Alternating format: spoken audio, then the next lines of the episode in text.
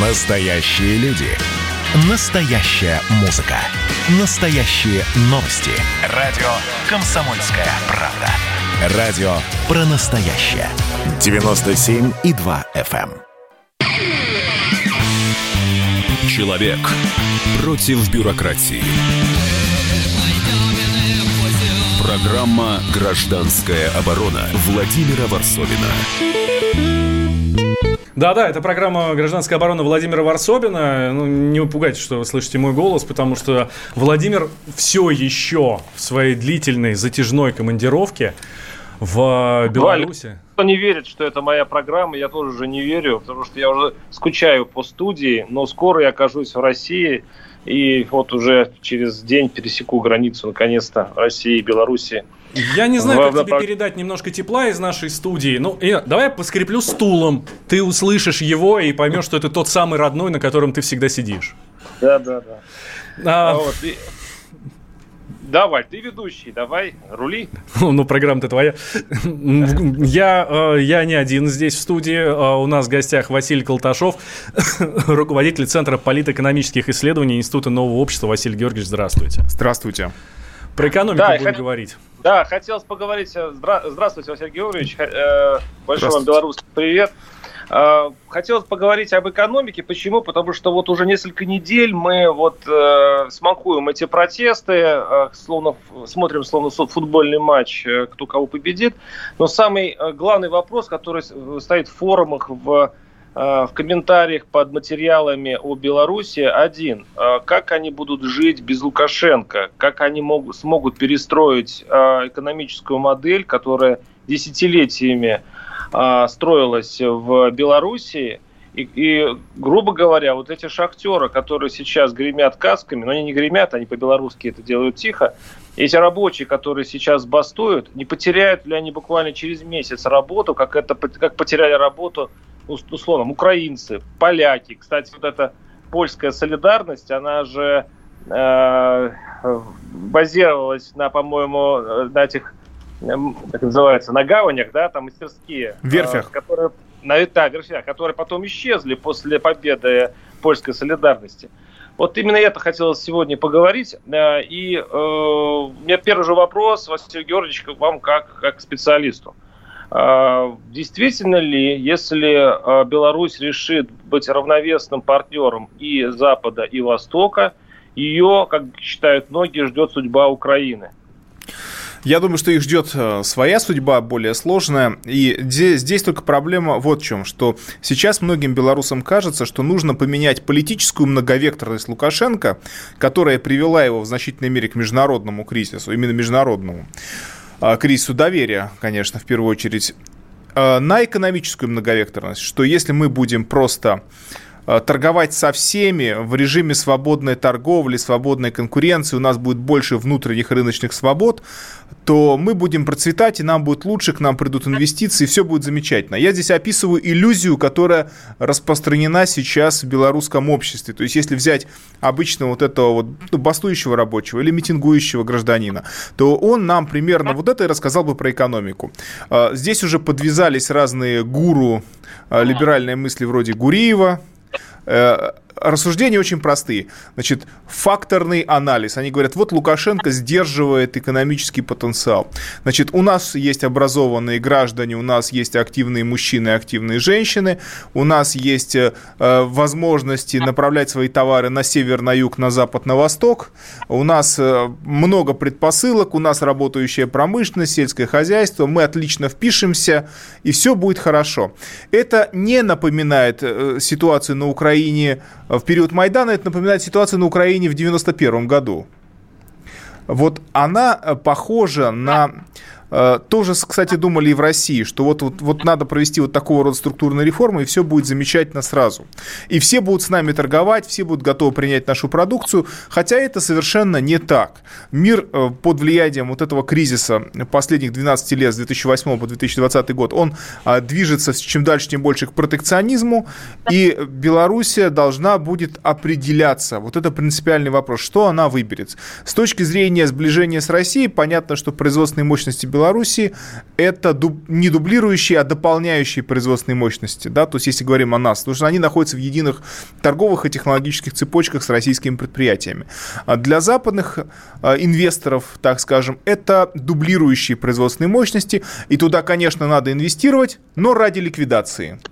То есть покупать и закрывать, покупать и закрывать. Но то, что, вот, кстати говоря, происходило всюду в Восточной Европе, за исключением Чехии и Польши. Хотя и в Польше тоже промышленность пострадала весьма серьезно. Вы не зря упомянули вот этот момент а, с гданьскими а, верфями и с рабочим классом, который бастовал, а потом в результате получил Но что? Все равно, и все равно э, средняя зарплата в Польше больше, чем в Беларуси с ее сохраненными заводами. И, как говорят экономисты, ну, сохранили бы они эту верфь. Дальше что? Э, дело не в, в заводах, э, которые устаревают, как и люди. А дело в том, какой, а, какой уровень, жизненный уровень в, в государстве. Ну Кстати, ну, вообще, а, справедливое замечание. Вообще, вообще есть мнение, что эти заводы можно и закрыть, и сейчас это самое лучшее решение. Об этом а, в интервью Владимиру Варсобину сказал Леонид Заика, это белорусский экономист. Беларусь – это малая открытая экономика. Самое главное для нее – это векторы экспорта. Здесь ситуация достаточно интересна даже был бы Лукашенко, не был бы Лукашенко, где-то по векторам традиционно складывалось так.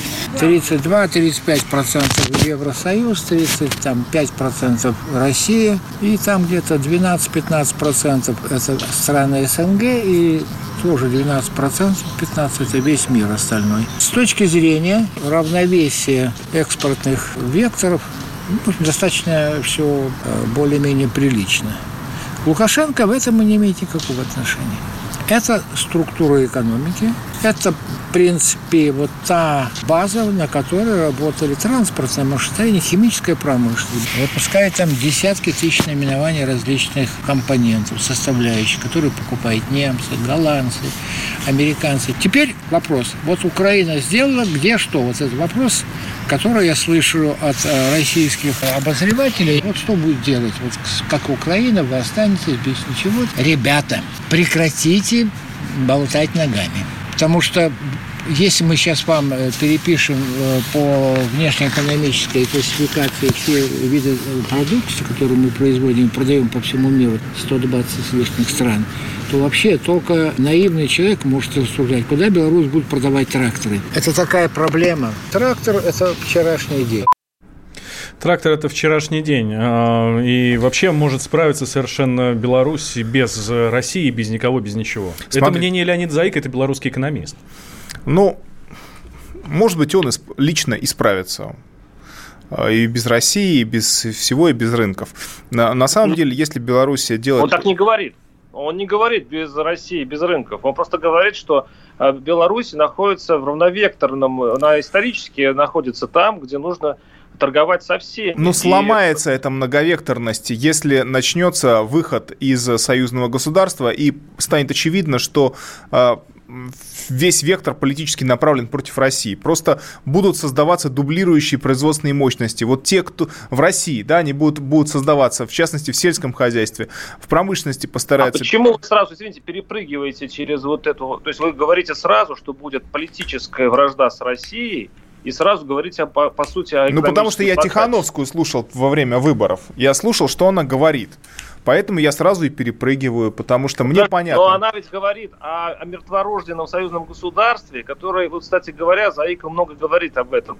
Он говорит, что это она, э, он, он читал бюджет союзного государства и смотрел, что конкретно оно сделало. Оно построило несколько водокачек, оно, а, а, томограф они с белорусами по этому бюджету союзного государства сделали, из-за чего случился скандал, потому что своровали много денег. И союзное государство – это такая номенклатурный отстойник, где э, ссылаются люди, которые уже ушли, ну, чиновники, ушедшие в утиль, как говорится. Это такая синекура. И по большому счету оно, оно, не, оно не существует в реальности.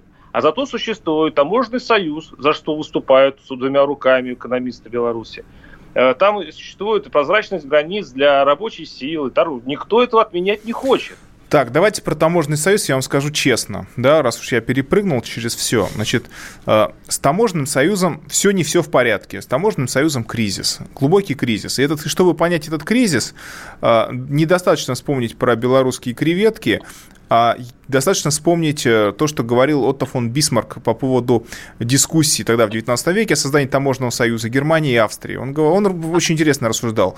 А, он говорил о том, что у нас разный подход э, к стандартизации товаров, разная потребительская культура, подходы к коммуникации, управление железной дорогой. А вообще я не доверяю австрийским таможенникам, заключил Бисмарк, почему нельзя заключать таможенный союз. И вот это вот не доверяю таможенникам, оно лежит в основе кризиса таможенного союза, потому потому что а, откуда взялась эта тема про оборудование российской стороной границы с Белоруссией?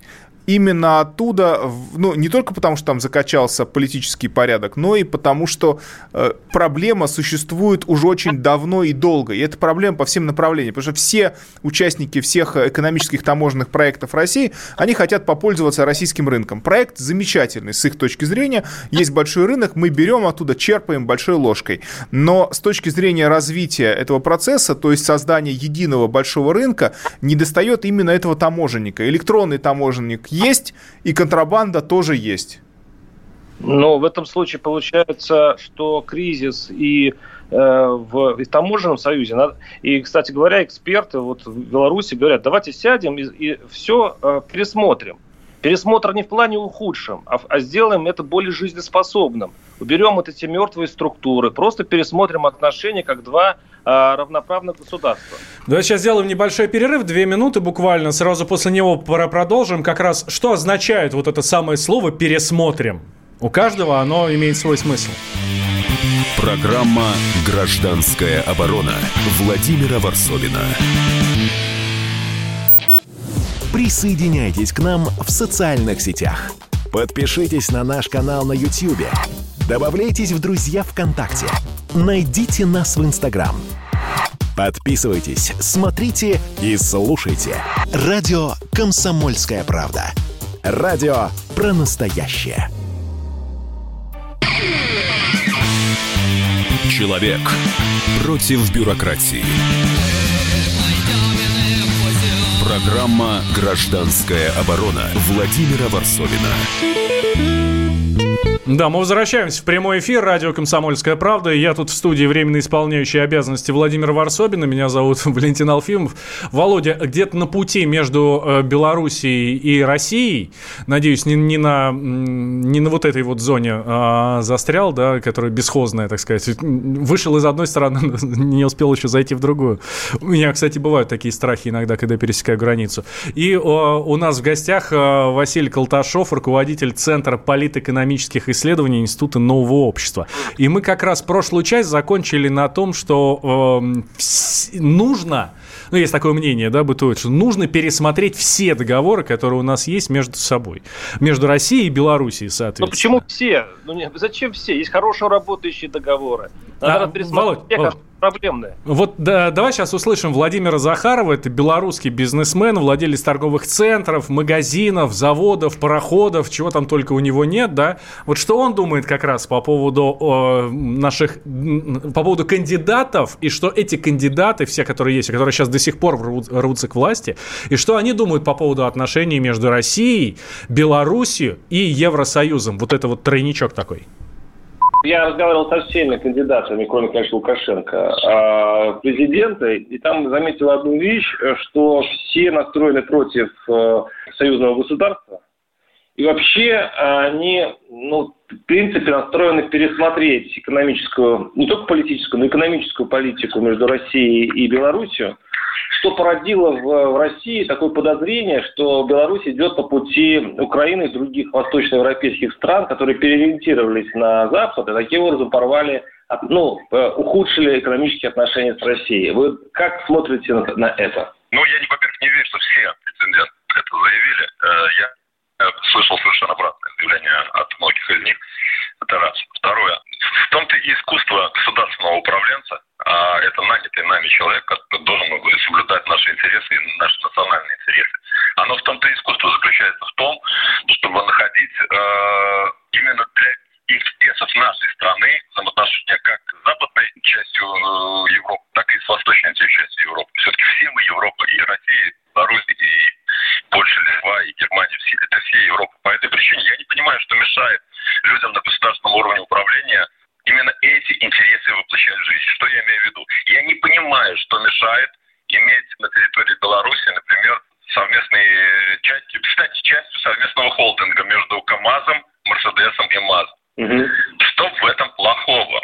Живой пример, вот простой. Давайте на примере МАЗ и Мерседес зададимся простым вопросом. А кому от этого плохо? Немцу, русскому и белорусу. Чем плохо от того, что мы создадим единый холдинг? В этом что? Не соблюдение наших национальных интересов? Почему нужно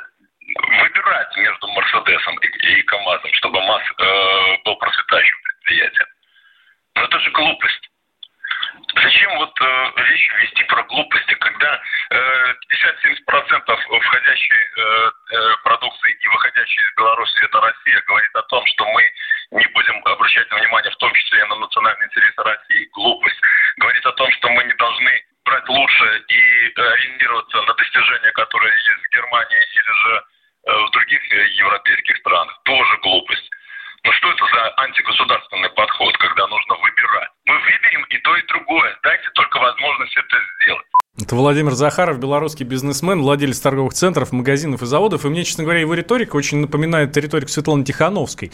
Перед выборами э, как раз Владимир брал у нее э, интервью, она говорит, ну, там говорил про таможенный союз, что не-не-не, таможенный, о, не таможенный союз, а союзное государство, что это мертворожденное дитя и вообще все нельзя. Но, но мы за всех, мы за всех, мы хотим дружить со всеми. На самом деле целью является показать, что все дети, рожденные вместе с Россией, мертвые. Да, что мертворожденные дети, все проекты отношении, в отношениях с Россией мертворожденные. Mm-hmm. А в реальности я не знаю, что я вот, как это комментировать, потому что у меня такое ощущение, что нужно просто взять и прочитать курс политической экономии и объяснить, что э, мир устроен не по сказочным книжкам Карла Поппера, а по принципу соперничества центров развития. И если вы хотите быть и там, и сям экономически, вы там, вы не будете нигде. Вот, собственно говоря, в этом и состоит э, фиаско Лукашенко, что, э, сделав ставку на политическую многовекторность, рассчитывая получить максимум экономических выгод, он получил социальный и политический кризис внутри страны, потому что он не двинулся ни туда и ни сюда. Кстати говоря, не факт, что он нужен Западу, потому что он рассматривал и рассматривает себя как хозяина страны, и в этом смысле э, он и сдерживал в значительной мере развитие рыночных механизмов в Белоруссии, просто э, рассматривая это как некие ниши, которые, ну, либо его сын займет, либо он вместе с сыном, ну, как-то вот так это, либо какие-то его друзья. То есть эта система тоже, э, вот это как бы кризис, мы его тоже должны понять и принять. То есть в России, я говорю, что мы должны трезво посмотреть на ситуацию в Беларуси и трезво посмотреть на их иллюзии. Иллюзии там огромные.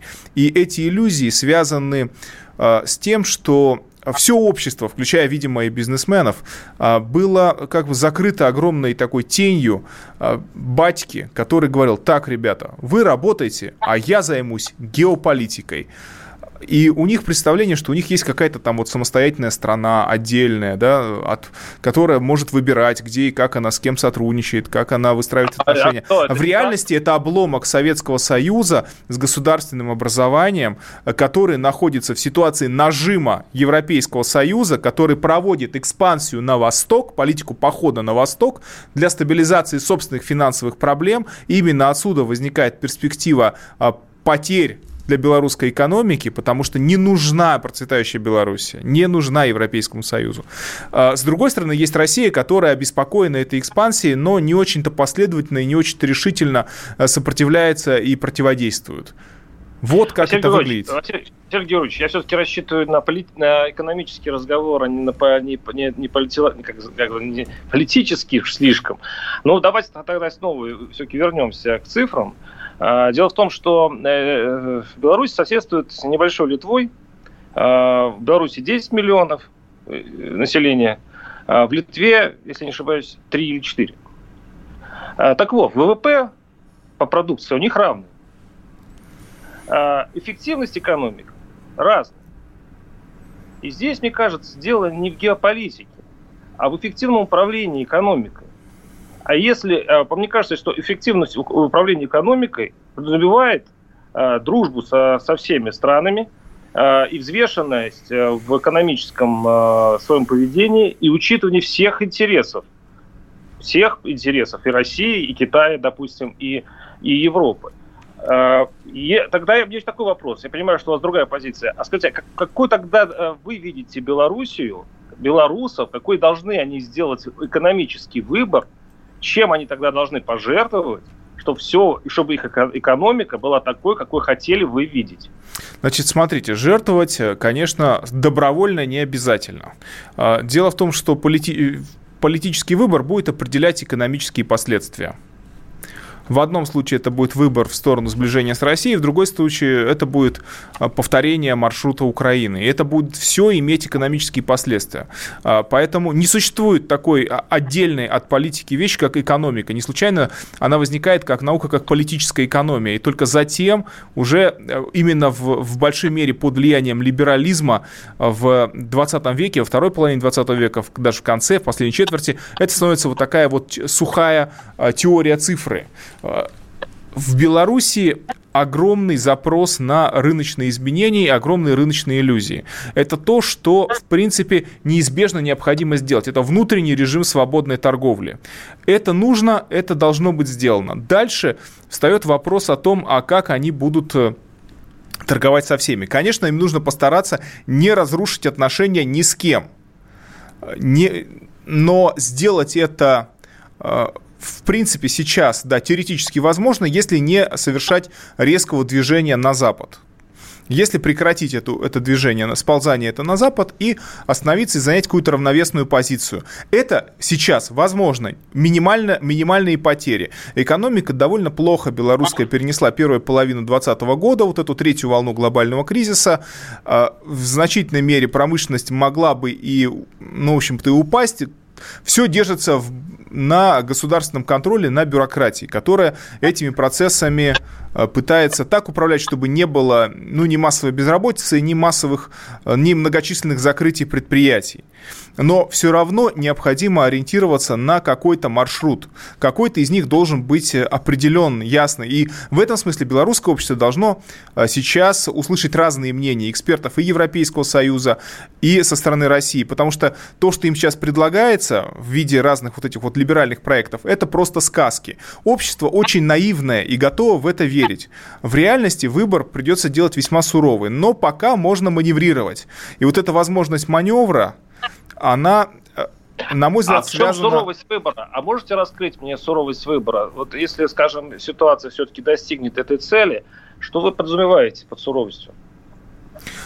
Если вы поворачиваетесь, значит, если делается главой правительства Тихановская, ну, условно говоря, да, то есть если либеральная позиция побеждает прозападная, то вы получите э, весьма радикальный неолиберальный курс реформ. Получите приватизацию, получ... но приватизацию какую? Да, с приоритетом для, ну, для западных компаний. А российские инвестиции, они э, уменьшатся, и массовая безработица, и, в общем-то, кстати говоря, уже маячащее на горизонте падение курса белорусского рубля. То есть все в сумме. Проблем будет очень много. Вот в этом, в этом плане будет повторение украинского сценария. Будет оно или нет, давайте как раз мы дальше. Если, если, все если. А, как раз, давайте мы после новостей продолжим э, дискуссию по этому поводу. Я напомню, что у нас Василий Колташов в студии, э, Владимир Варсобин на связи по скайпу, а я Валентин Алфимов. Программа «Гражданская оборона» Владимира Варсобина. Георгий Бофт. Политолог, журналист – магистр Колумбийского университета, обладатель премии «Золотое перо России» и ведущий радио «Комсомольская правда».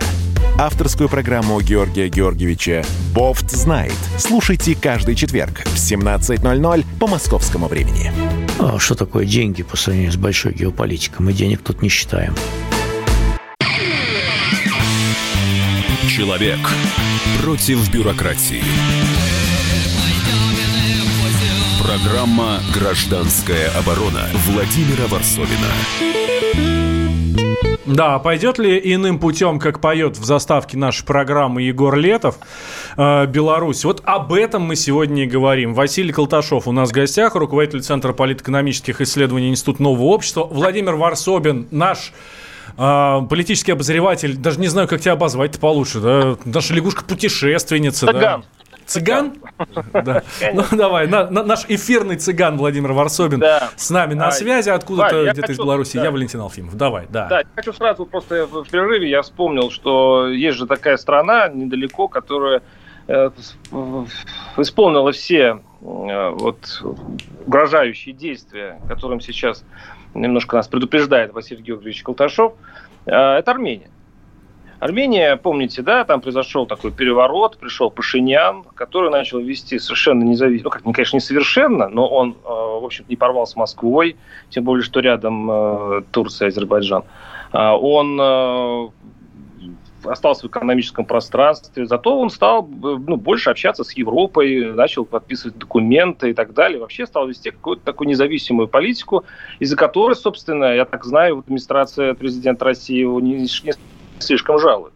Но при этом Армения, э, я просто знаю, у меня там много друзей, я так бывал, э, стал жить лучше. Вот просто дальше стал жить лучше. Там не стал воровать половину бюджета. Они эффективно распределили э, денежные потоки. У них, в общем-то, не, не так, чтобы они шикарно жили, особенно после коронавируса, но у них появились нормальные, неразворованные дороги. И вот эта, ну, скажем, независимая политика принесла какие-то дивиденды. Но подождите, э, да, Москве что-то не нравится в их, в их действиях. Независимая да, политика. Они, ведут независимо, ну, независимо, но это не Ну рушит. нет, ну, ну, не сери... ну давайте не надо уже, ну независимая не политика. Договора мы не пересмотрели. Ну, а, а почему мы сразу демонизируем и говорим, что все о, ужас? Это уже можно было и на армян сказать, ребята, вы там Майдан. У них, кстати, Майдан был настоящий, у них было насилие, все дела. Но они, они быстро это закончили и взялись за ум, и сейчас у них да, все в порядке. Володь, ну да, да, давай, да, давай дадим нашему эксперту ответить. Значит, это, конечно, замечательная схема, когда... Василий Георгиевич здесь сидит, просто, Володь, ты не видишь, но Василий Георгиевич здесь сидит с рукой у лица и думает, господи, Значит, что смотрите, ты несешь? это, конечно, замечательно, когда вы являетесь проамериканской администрацией и при этом э, получаете подпитку от российского рынка. Конечно, вы будете жить лучше. Я вам еще одну страну назову, которая прекрасно пользовалась этими же механизмами. Называется Грузия. А после того, как убрали Саакашвили, рынок открылся, на, на российскую территорию пошел поток товаров из Грузии, а, пришли российские туристы, они очень много денег оставляли, было замечательно.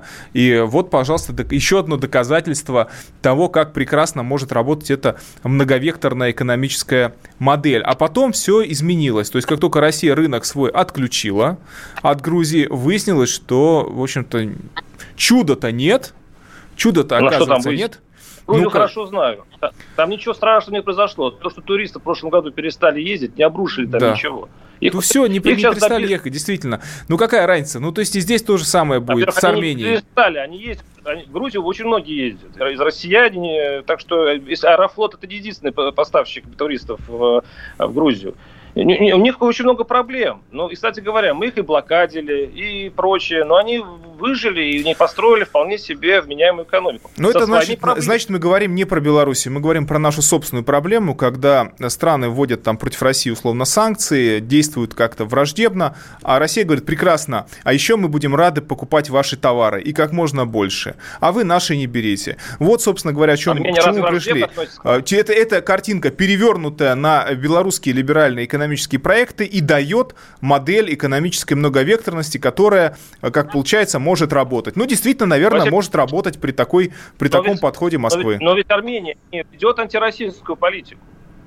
Она не ведет Ведет пропаганду она... по полной программе. Пообщайтесь с армянами. Пообщайтесь, пожалуйста. У вас же есть друзья армяне. Лица, Если они честные, лица. они вам расскажут об этом. Ну, подождите, вы говорите просто о частных лицах. Я говорю про официальную позицию э, Еревана. Ничего антироссийского он не допускает, и в принципе Пашинян Володя, встречался... Может, может быть, Вы это имеете в виду американские биолаборатории? Что не является... американские?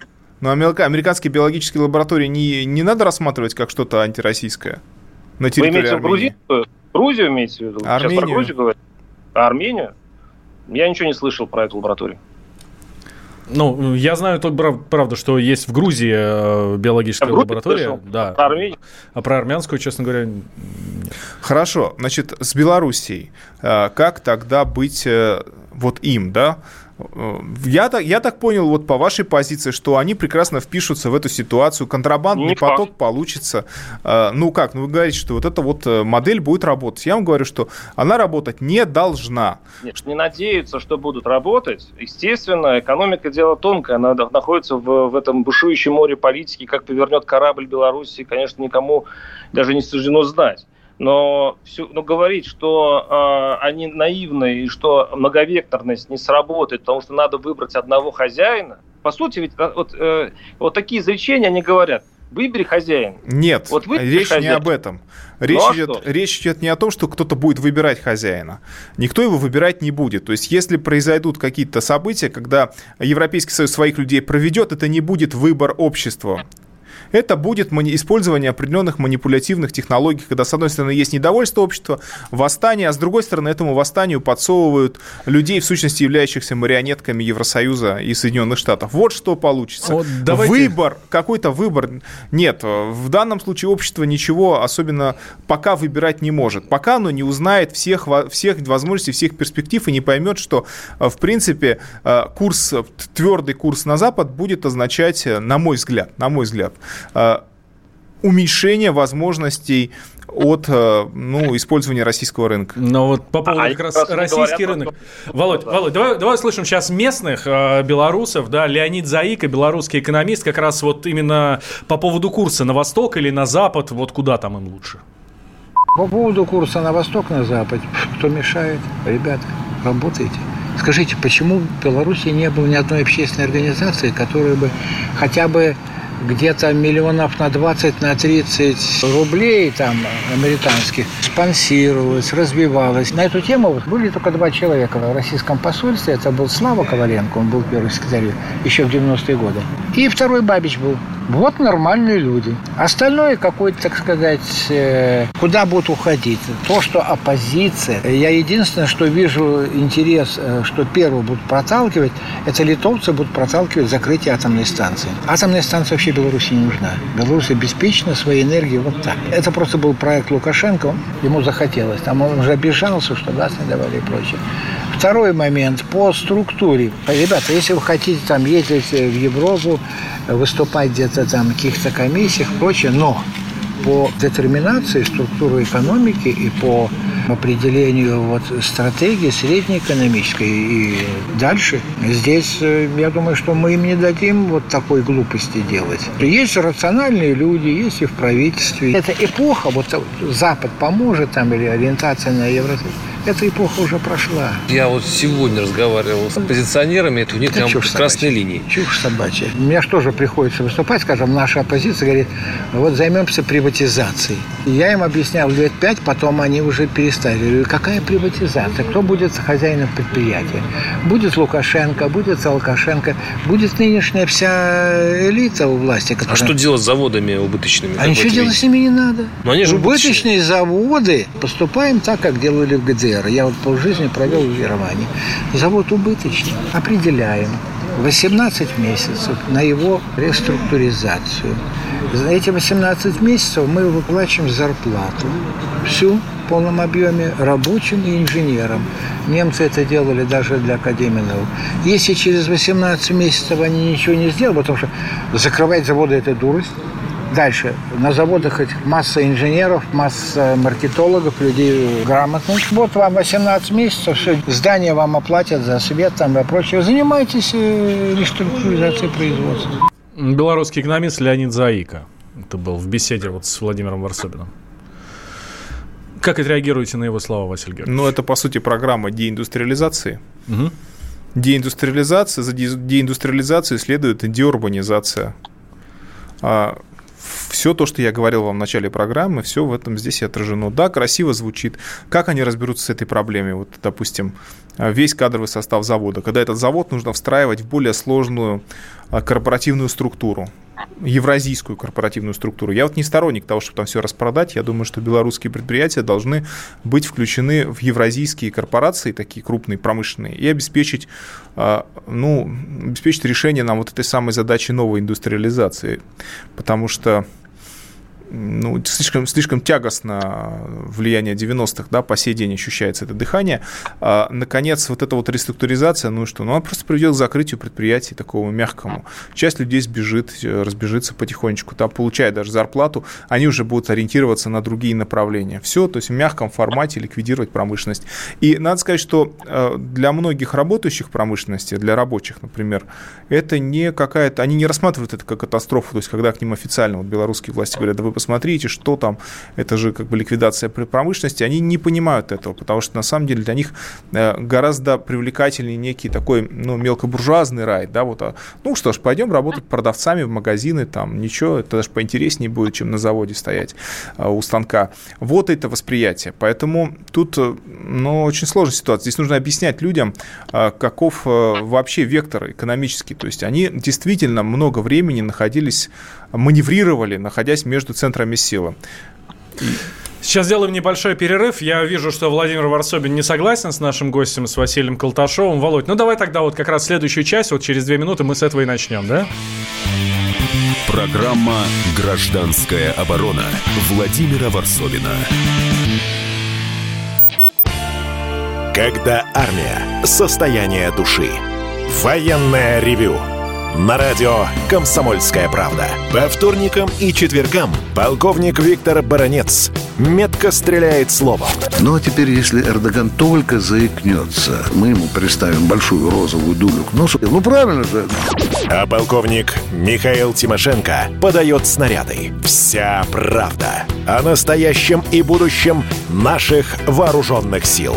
Ну и немного армейских байк. Медведя можно научить стрелять из автомата. В прямом эфире. Слушайте и звоните. Военное ревю. По вторникам и четвергам в 16.00. По московскому времени. Никто не уйдет без ответа. Человек против бюрократии. Программа «Гражданская оборона» Владимира Варсовина. Да, и Владимир Варсобин с нами по связи, э, на связи по скайпу. А, в гостях у нас Василий Колташов, руководитель Центра политэкономических исследований и Института нового общества. Я Валентин Алфимов. Вот как раз прошлую часть мы закончили, Володь, я смотрел на тебя, на нашей трансляции в студии, э, видел, как ты категорически не согласен с нашим экспертом. Я ну, не давай. могу быть не, не согласна, потому что все-таки я думаю, что наш гость все-таки он э, специалист в этом больше, чем я. Я всего лишь журналист, я не могу сейчас э, фехтовать в экономических спорах и не беру на себя такую ответственность. Просто я сопоставляю. Я вот, у меня перед глазами интервью вот этого Заика, которого мы слушали, там не все вошло вот в эти отрывки. Вот он что говорит? Он вообще не предлагает закрывать эти заводы. Он говорит о том, что сделать их эффективными.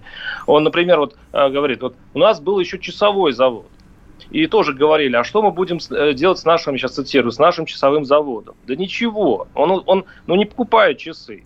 И в итоге его переформатировали. Он сказал, скорее надо заняться электротранспортом, от электросамокатов до электроавтомобилей. Он говорит, что в Грузии сейчас, э, вот в России есть э, завод по изготовлению электроавтомобилей? Нет. А в Грузии, в этой совершенно беспромышленности страны, где одно вино, там виноград и, не знаю, сациви, там он, это, это, это завод строится. И кроме того, в Беларуси, а, кстати, развиваются очень передовые отрасли. Это э, IT-программирование, аддитив, даже не знаю, что такое, аддитивные технологии, 3D-принтинг. Но это вот 3D, э, когда печатают 3D, уже какие-то большие э, изделия и даже целые, там, не знаю, целые дома, наверное. Это просто экономисты говорят, что все время выпускать и все время ориентировать экономику на производство тракторов, это, мягко говоря, странно. И все. никто не хочет э, сносить заводы и сделать из них торговые центры. Более того, предлагается пустить наконец-то российский, российский бизнес, от которого Лукашенко отпинывается всеми ногами.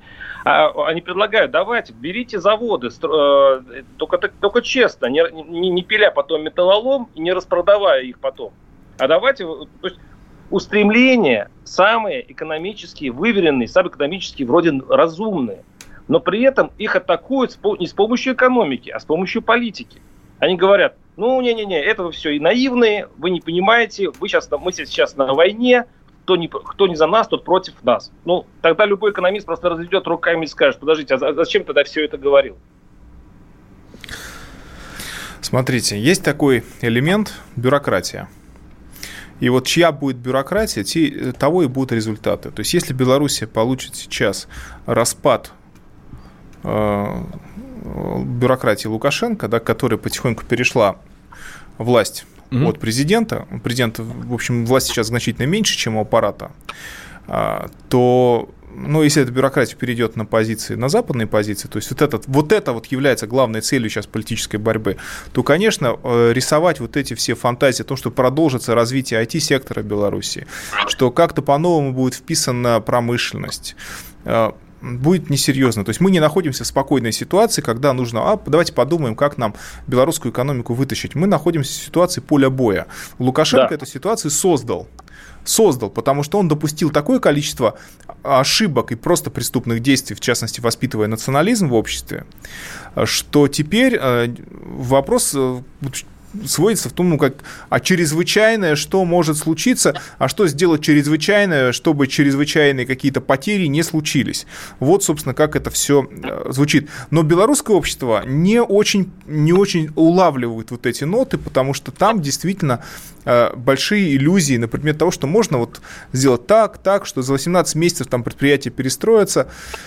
Нет, идет очень непростая борьба за страну, за ее будущее, и общество там, первое, что оно должно знать, оно должно знать, что, как устроен этот мир, понимаете, как вот он устроен, что есть центры развития, центры накопления капитала, что идет между ними борьба. Наконец, почему я сказал про бюрократию? Я вспомнил сразу пример с Ющенко. Когда Ющенко был президентом, э, действительно, вроде бы свободный, свободный рынок, значит, э, больше порядка, больше возможностей в плане доступа к активам, и российский бизнес активно заходил на Украину. А потом он оттуда уходил. И держится там только на уровне портфеля ну, подождите, вложений. он уходил, да, из-за политики же. То есть, он... если бы э, не было вот этой напряженности, вполне бы мы сосуществовали экономически, были выгодны друг другу. Но ну, вот, это, вот если этого если не существует, ну, ура, увы. Ее, вот если бы его, мы могли бы абстрагироваться и сказать, э, мы будем там в вакууме, все будет. Вот даже если взять процессы в белорусском обществе, то это э, выглядит как революция. И это является революцией. И было бы революцией, если бы это было в вакууме. Но это не в вакууме. Это маленькая страна в центре Европы, где э, играют многочисленные э, стороны, причем в том числе и Соединенные Штаты, находящиеся за океаном, направляют процессы, э, направляют огромные деньги на то, чтобы там свою партию выдвинуть. Вот что получается. Никакого вакуума нет. И куда, белорусский, куда Америка деньги в Беларусь отправляет? Что вы, вы сейчас о чем говорите? Я сейчас говорю про белорусскую либеральную оппозицию. Про Тихановскую, ну, простите, Тихановская имеет настоящий политический рейтинг 0,01%. Она не политик. Ну, что вы Тихановской, извините, вот так уж часто вы упоминаете? Политик – это тот, кто управляет государством Нет, и не пытается она, это сделать. Она, простите, Тихановская не собирается управлять государством. И никто не голосовать за нее не будет, как за э, человека, который управляет государством. Э, за ней, э, идет сейчас поиск действительно тех, кто будет осуществлять ту политику, о которой говорят каждый не знаю, каждый, по сути, экономист. Э, очень достаточно много людей вменяемых. Почему считаете, что девочка, которая домохозяйка, сейчас сядет за пульт управления и будет руководить страной? Ну, никто, конечно, этого не будет. Почему вы считаете, что ну, я это считаю?